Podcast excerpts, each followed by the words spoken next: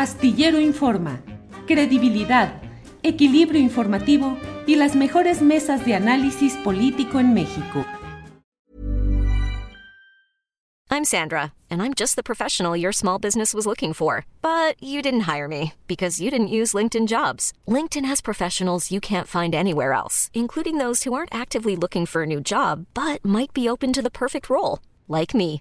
In a given month, over 70% of LinkedIn users don't visit other leading job sites. So if you're not looking on LinkedIn, you'll miss out on great candidates like Sandra. Start hiring professionals like a professional. Post your free job on linkedin.com/achieve today.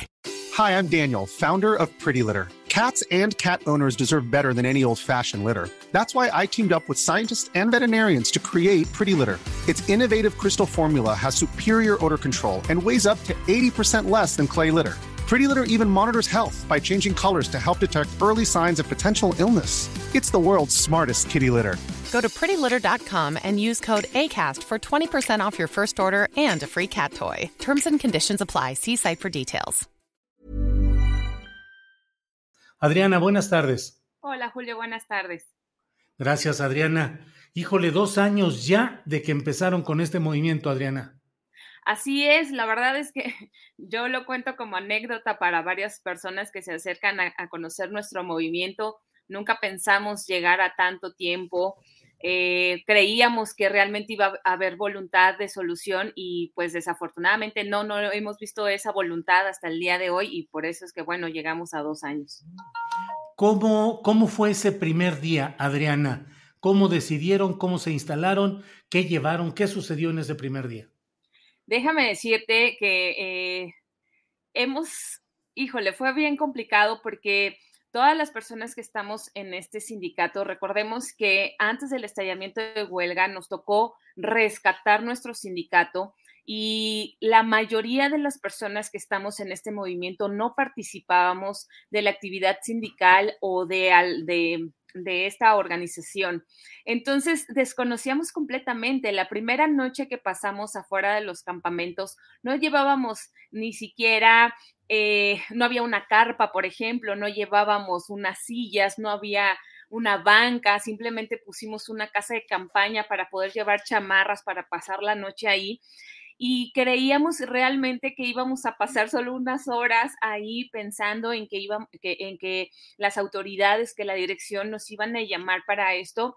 Y no fue así. Y la verdad es que ha sido muy... Eh, pues eh, sorprendente la forma en cómo hemos ido avanzando en esto. Primero, pues con los campamentos ahí eh, en las oficinas centrales, eh, después que ya fuimos aumentando para tener las carpas, los campamentos se nos han caído muchas veces con, por las lluvias, por ejemplo, porque pues claramente no tenemos una experiencia ni siquiera para poner un campamento, cosas uh -huh. que hemos, no hubiéramos querido, pero que hemos tenido que aprender a ir sumando cuestiones, ¿no? De, de, de la organización propia.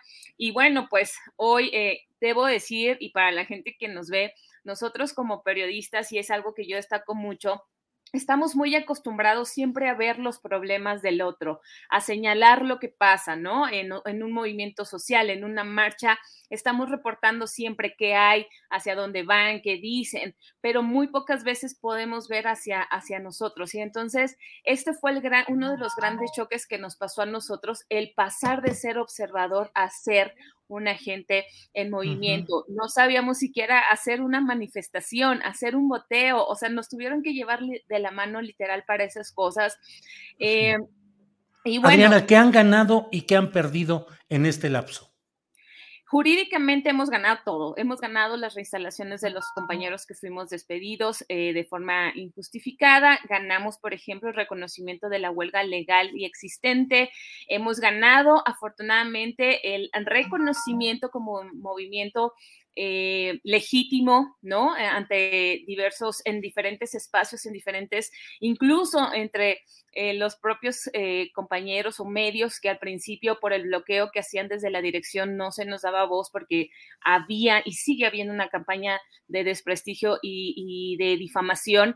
Entonces, hemos ido avanzando en esto, hemos logrado limpiar, digamos, nuestro movimiento, ver que también hemos logrado ir avanzando en, en este rescate del sindicato, como decía, que hemos perdido, hemos perdido desafortunadamente eh, esta eh, pues hemos perdido dos años en los que la agencia no ha laborado. Recordemos que estamos hablando de la Agencia de Noticias del Estado mexicano, una agencia que brinda información. Es el medio público de mayor alcance no solo a nivel nacional, sino internacional. Entonces, se ha privado eh, tanto a los organismos como a la población en general de contar con esta agencia de noticias, ¿no? A nosotros como periodistas, pues hemos perdido esta oportunidad de estar informando a la nación. Recordemos que cuando llegó la directora y, pues hizo esta ofensiva contra todos, no, no se detuvo a ver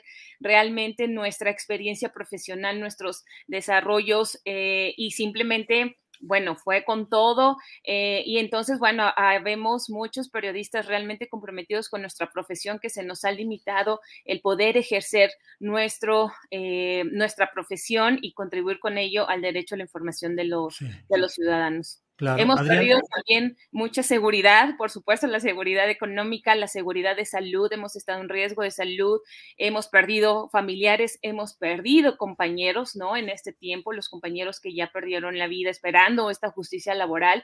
Entonces, eh, pues bueno, ha sido muy retador esta, esta huelga. Eh, Adriana, ¿qué harán hoy? ¿Qué actividades, qué movilización, qué van a realizar en este día?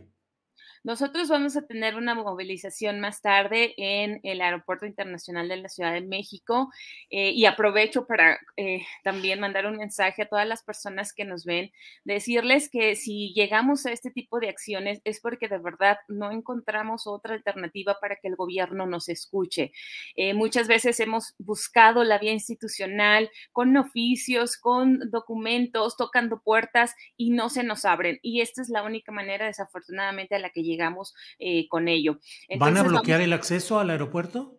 A la Terminal 1, sí, por favor, tomen las precauciones eh, debidas. ¿A partir de qué hora? A partir de las 4.30 de la tarde. Vamos a estar ahí. ¿Qué vamos a, pedir? Vamos a pedir audiencia con el señor presidente, con el secretario de Gobernación, que son quienes eh, tienen, digamos, en, sus manos la, facultad para poder, poder resolver este conflicto. Eso es lo que vamos a solicitar el día de hoy. También, eh, bueno, estamos en una campaña en redes. Eh, dando a conocer esta situación de los dos años de huelga y el día de mañana vamos a tener una conferencia de prensa en, el, eh, en la Cámara de Diputados. Vamos a estar acompañados con legisladores de Morena, lo cual es muy importante porque hasta ahora no habían querido tomar postura y bueno, ha habido diputados que han decidido alzar la voz respecto a este conflicto porque consideran que no que no debería de seguir, que no que no es justo. Entonces vamos a tener esta conferencia de prensa el día de mañana, además de diferentes acciones a las que nos hemos sumado en eh, espacios de periodismo, ¿no? Entonces vamos a estar también ahí. Pero bueno, de mientras hoy, pues vamos a hacer esta movilización con motivo de los dos años de huelga. Eh, es la acción más eh, radical, por llamarla así, que han tomado, la de ir hoy a eh, bloquear el acceso a la Terminal 1 del Aeropuerto Internacional, Adriana. Lo hemos hecho en dos ocasiones anteriores y, que por eso es que también tomamos esta decisión, porque en esas dos ocasiones fueron las que se nos dieron para abrirnos nuevamente las mesas en gobernación. Después de eso, como no llegábamos a nada, se bloquea todo, se queda todo en silencio, hagamos manifestaciones aún el tipo de manifestaciones que hagamos de forma pacífica no tenemos respuesta de las autoridades y es como una de las cuestiones que hemos visto que, es sensible, ¿no? Para, para, el gobierno, para las autoridades eh, encargadas y por eso es que decidimos tomar esta acción el día de hoy. Bien, bueno, pues Adriana, estaremos atentos a lo que suceda por ahí de las cuatro y media de la tarde en este bloqueo que están planteando a dos años de la huelga de Notimex, bloqueo a la entrada de al acceso al Aeropuerto Internacional Ciudad de México, Terminal 1. Pues Adriana, estaremos atentos y a ver qué atención se da a este caso que lleva dos años ya. Gracias, Adriana. Muchas gracias, Julio. Un abrazo. Al contrario, hasta luego. Even on a budget, quality is non-negotiable. That's why Quince is the place to score high-end essentials at 50 to 80% less than similar brands. Get your hands on buttery soft cashmere sweaters from just 60 bucks, Italian leather jackets, and so much more. And the best part about Quince, they exclusively partner with factories committed to safe, ethical, and responsible manufacturing. Elevate your style without the elevated price tag with Quince. Go to quince.com slash upgrade for free shipping and 365-day returns. Ever catch yourself eating the same flavorless dinner three days in a row? Dreaming of something better? Well, HelloFresh is your guilt-free dream come true, baby. It's me, Kiki Palmer. Let's wake up those taste buds with hot, juicy pecan-crusted chicken or garlic butter shrimp scampi. Mm. Hello Fresh. Stop dreaming of all the delicious possibilities and dig in at HelloFresh.com. Let's get this dinner party started.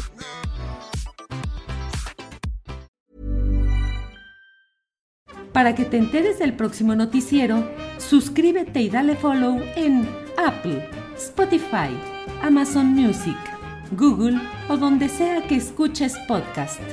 Te invitamos a visitar nuestra página julioastillero.com.